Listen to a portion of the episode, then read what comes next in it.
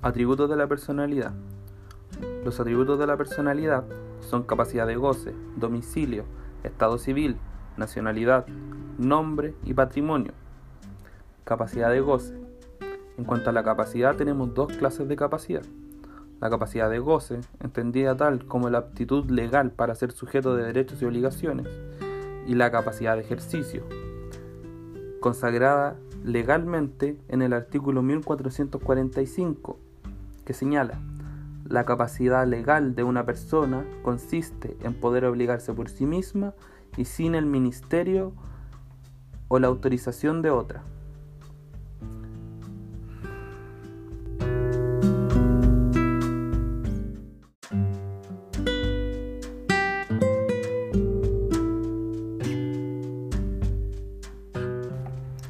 El domicilio. Artículo 59.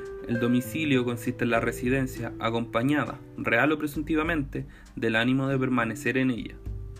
Divídese en político y civil. Artículo 60. El domicilio político es relativo al Estado en general. Artículo 61. El domicilio civil es relativo a una parte determinada del territorio del Estado. Artículo 62 el lugar donde un individuo está de asiento o donde ejerce habitualmente su profesión u oficio determina su domicilio civil o vecindad. Artículo 63. No se presume el ánimo de permanecer ni se adquiere consiguientemente domicilio civil en un lugar por el solo hecho de habitar un individuo por algún tiempo casa propia o ajena en él, si tiene en otra parte su hogar doméstico o por otras circunstancias aparece que la residencia es accidental, como la del viajero o la del que ejerce una comisión temporal o la del que se ocupa de algún tráfico ambulante. Artículo 64.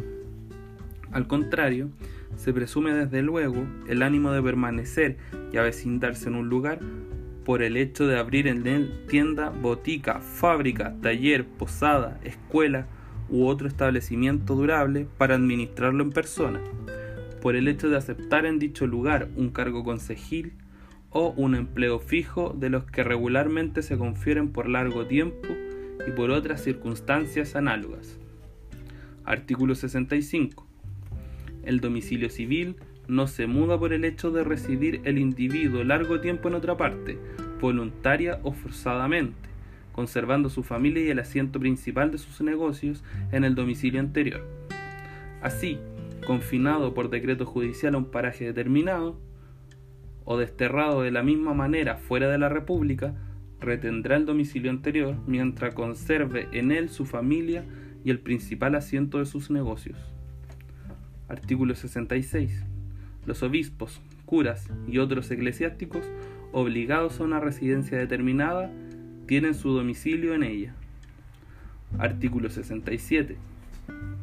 Cuando concurran en varias secciones territoriales con respecto a un mismo individuo circunstancias constitutivas de domicilio civil, se entenderá que en todas ellas lo tiene, pero si se trata de cosas que dicen relación especial a una de dichas secciones exclusivamente, ella sola será para tales casos el domicilio civil del individuo. Artículo 68. La mera residencia hará las veces de domicilio civil respecto de las personas que no tuvieran domicilio civil en otra parte. Artículo 69. Se, se, podrá en un contrato establecer de común acuerdo un domicilio civil especial para los actos judiciales o extrajudiciales a que diere lugar el mismo contrato.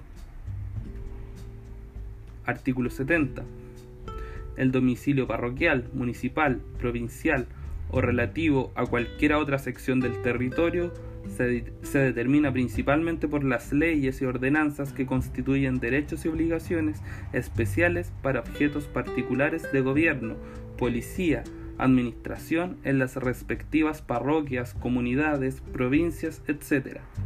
Y se adquiere o pierde conforme a dichas leyes u ordenanzas. A falta de disposiciones especiales en dichas leyes u ordenanzas, se adquiere o pierde según las reglas de este título. Artículo 72. El que vive bajo patria potestad sigue el domicilio paterno o materno, según el caso, y el que se halla bajo tutela o curaduría, el de su tutor o curador. Artículo 73.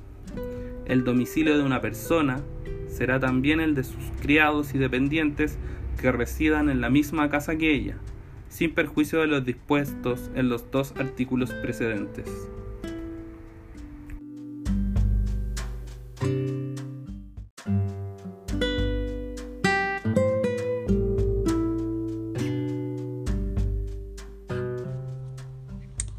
El Estado civil.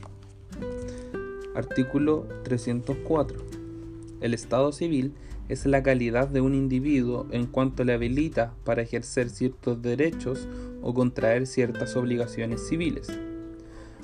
Artículo 305. El Estado civil de casado, separado judicialmente, divorciado o viudo y de padre, madre o hijo se acreditará frente a terceros y se probará por las respectivas partidas de matrimonio, de muerte y de nacimiento o bautismo.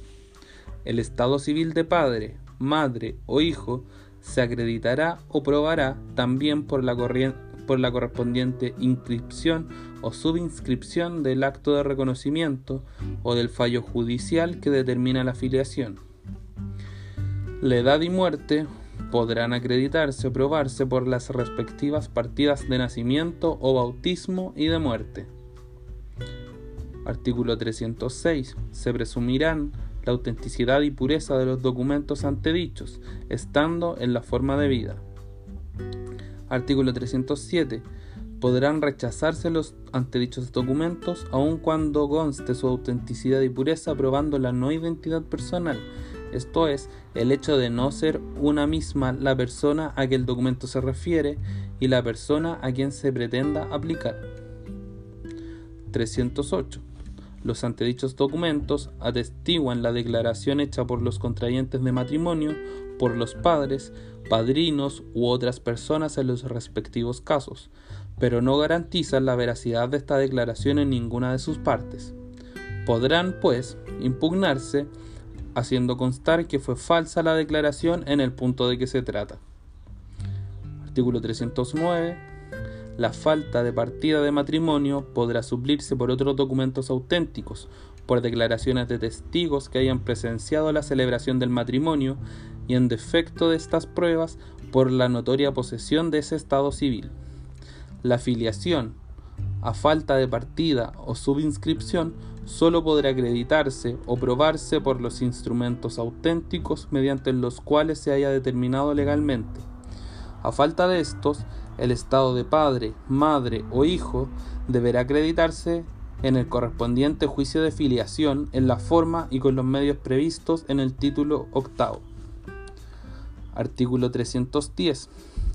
La posesión notoria del estado de matrimonio consiste principalmente en haberse tratado los supuestos cónyuges como marido y mujer en sus relaciones domésticas y sociales y en haber sido la mujer recibida en ese carácter por los deudos y amigos de su marido y por el vecindario de su domicilio en general. Artículo 312.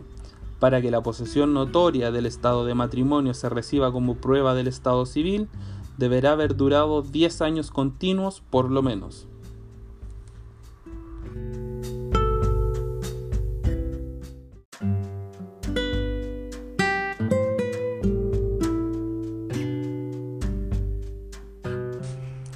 Artículo 313. La posesión notoria del estado de matrimonio se probará por un conjunto de testimonios fidedignos, que lo establezcan de un modo irrefragable. Particularmente en el caso de no explicarse y probarse satisfactoriamente la falta de la respectiva partida o la pérdida o extravío del libro o registro en que debiera encontrarse. Artículo 317 legítimo contradictor en la cuestión de, de, paternidad es el padre contra el hijo, o el hijo contra el padre, y en la cuestión de maternidad el hijo contra la madre, o la madre contra el hijo. Son también legítimos contradictores los herederos del padre o madre fallecidos en contra de quienes el hijo podrá dirigir o continuar la acción, y también los herederos del hijo fallecido cuando éstos se hagan cargo de la acción iniciada por aquel o decidan entablarla. Artículo 320. Ni prescripción ni fallo alguno entre cualesquiera otras personas que se haya pronunciado podrá oponerse a quien se presente como verdadero padre o madre del que pasa por hijo de otros, o como verdadero hijo del padre o madre que le desconoce. Las acciones que correspondan se ejercerán en conformidad con las reglas establecidas en el título octavo y en su caso se le notificarán a las personas que hayan sido partes en el proceso anterior de determinación de filiación. Artículo 200. La posesión notoria de la calidad de hijo respecto de determinada persona servirá también para que el juez tenga por suficientemente acreditada la filiación, siempre que haya durado a lo menos cinco años continuos y se pruebe por un conjunto de testimonios y antecedentes o circunstancias fidedignos que la establezcan de un modo irrefragable. La posesión notoria consiste en que su padre o madre o ambos le hayan tratado como hijo, proveyendo a su educación y establecimiento de un modo competente y presentándolo en ese carácter a sus deudos y amigos, y que éstos y al vecindario de su domicilio en general le hayan reputado y reconocido como tal. Artículo 201. La posesión notoria del estado civil de hijo, debidamente acreditada, preferirá las pruebas periciales de carácter biológico o en caso de que haya contradicción entre unas y otras. Sin embargo, si hubiesen graves razones que demuestren la inconveniencia para el hijo de aplicar la regla anterior, prevalecerán las pruebas de carácter biológico.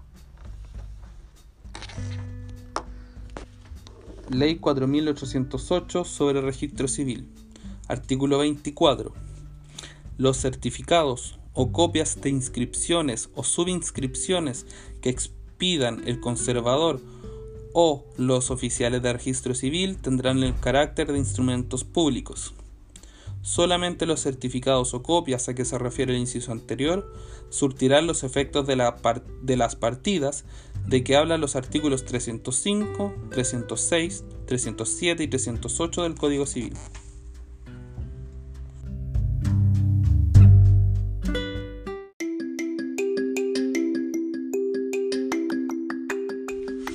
La nacionalidad. La nacionalidad es el vínculo jurídico que une o liga a una persona a un estado determinado. Los artículos importantes están mencionados en la Constitución Política de la República, que en su artículo 10 señala que son chilenos 1. Los nacidos en el territorio de Chile, con excepción de los hijos de extranjeros que se encuentren en Chile en servicio de su gobierno, y de los hijos de extranjeros transeúntes, todos los que, sin embargo, podrán optar a la nacionalidad chilena. Segundo derogado. Tercero, los hijos de padre o madre chilenos nacidos en territorio extranjero. Cuarto, los extranjeros que obtuvieran carta de nacionalización en conformidad a la ley.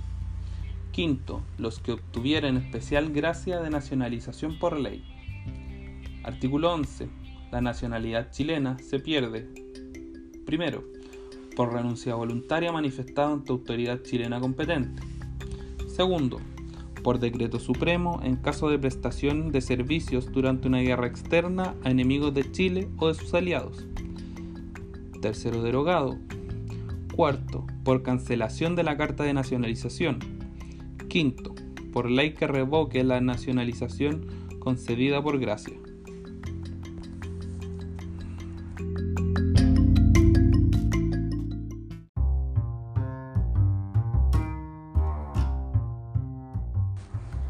El nombre. El nombre es la o las palabras o el conjunto de palabras que sirven para individualizar a una persona. Tenemos dos elementos, el nombre de pila, el nombre patronímico o apellido. La ley 17.344, que autoriza el cambio de nombres y apellidos en los casos que indica, señala en su artículo primero que Toda persona tiene derecho a usar los nombres y apellidos con que haya sido individualizada en su respectiva inscripción de nacimiento. Sin perjuicio de los casos en que las leyes autorizan la rectificación de inscripciones del registro civil o el uso de nombres y apellidos distintos de los originarios a consecuencia de una legitimación o legitimación adoptiva o adopción, cualquiera persona podrá solicitar por una sola vez que se, que se le autorice para cambiar sus nombres o apellidos, o ambos a la vez en los siguientes casos. A. Cuando unos u otros sean ridículos, risibles o la menoscaben moral o materialmente. B. Cuando el solicitante haya sido conocido durante más de 5 años por motivos plausibles, con nombres o apellidos o ambos diferentes de los propios. C. En los casos de filiación no matrimonial o en que no se encuentre determinada la filiación para agregar un apellido cuando la persona hubiera sido inscrita con uno solo o para cambiar uno de los que se hubieran impuesto al nacido cuando fueren iguales.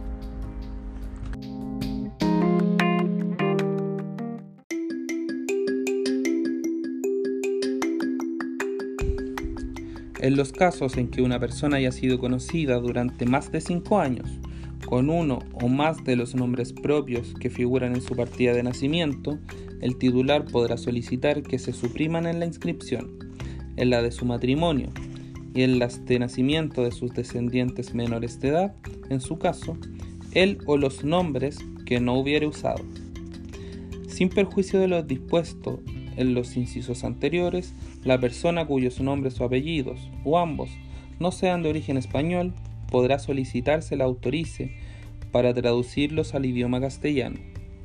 Podrá además solicitar autorización para cambiarlos si la pronunciación o escrituración de los mismos es manifiestamente difícil en un medio de habla castellana.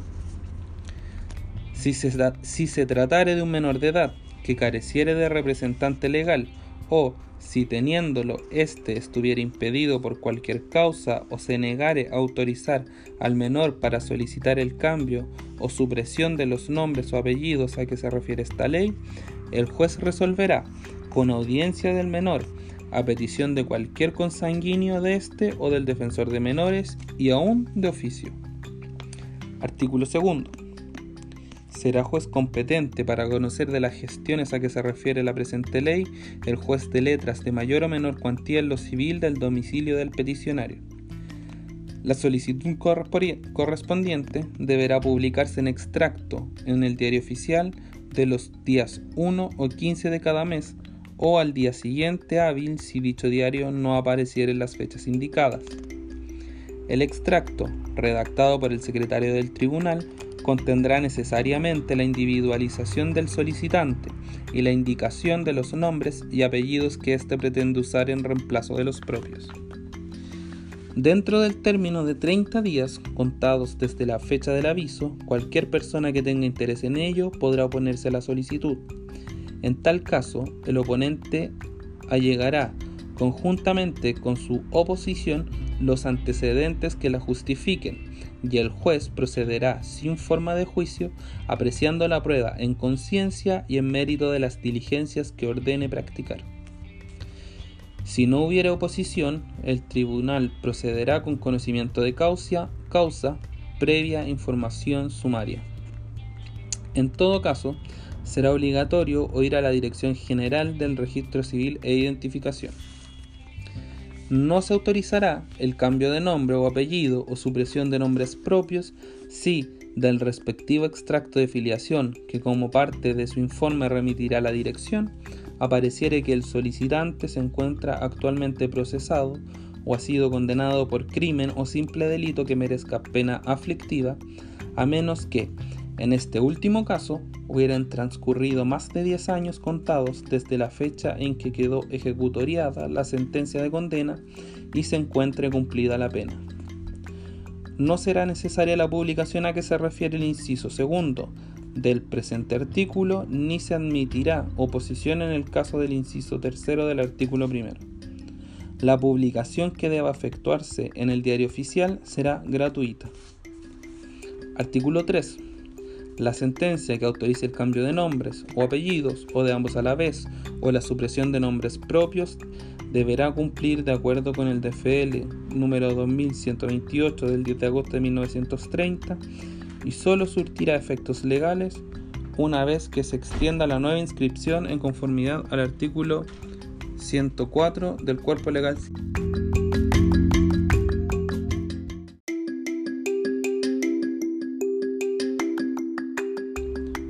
Artículo 4.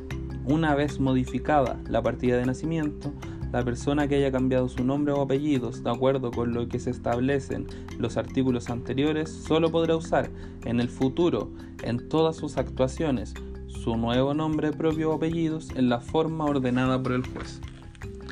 El cambio de apellido no podrá hacerse extensivo a los padres del solicitante y no alterará la filiación, pero alcanzará a sus descendientes sujetos a patria potestad y también a los demás descendientes que consientan en ello.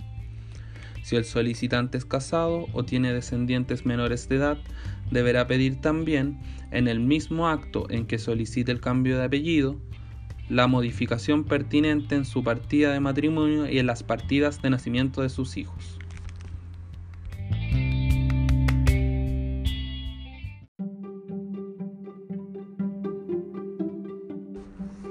Patrimonio. El patrimonio puede entenderse como un conjunto de derechos y obligaciones susceptible de apreciación pecuniaria, o más bien lo que se hereda de los padres. Dicho ello, el patrimonio es distinto de los bienes que lo componen, y de ello se desprende del artículo 2465. Toda obligación personal da al acreedor el derecho de perseguir su ejecución sobre todos los bienes raíces o muebles del deudor sean presentes o futuros, exceptuándose solamente los no embargables, designados en el artículo 1618. Pues bien, el patrimonio no tiene un tratamiento orgánico dentro del Código Civil y se habla alrededor de 40 artículos del mismo. El artículo 85 señala, se entiende por herederos presuntivos del desaparecido los testamentarios o legítimos que lo eran a la fecha de la muerte presunta. El patrimonio en que se presume que suceden comprenderá los bienes, derechos y acciones del desaparecido cuales eran a la fecha de la muerte presunta. Artículo 534.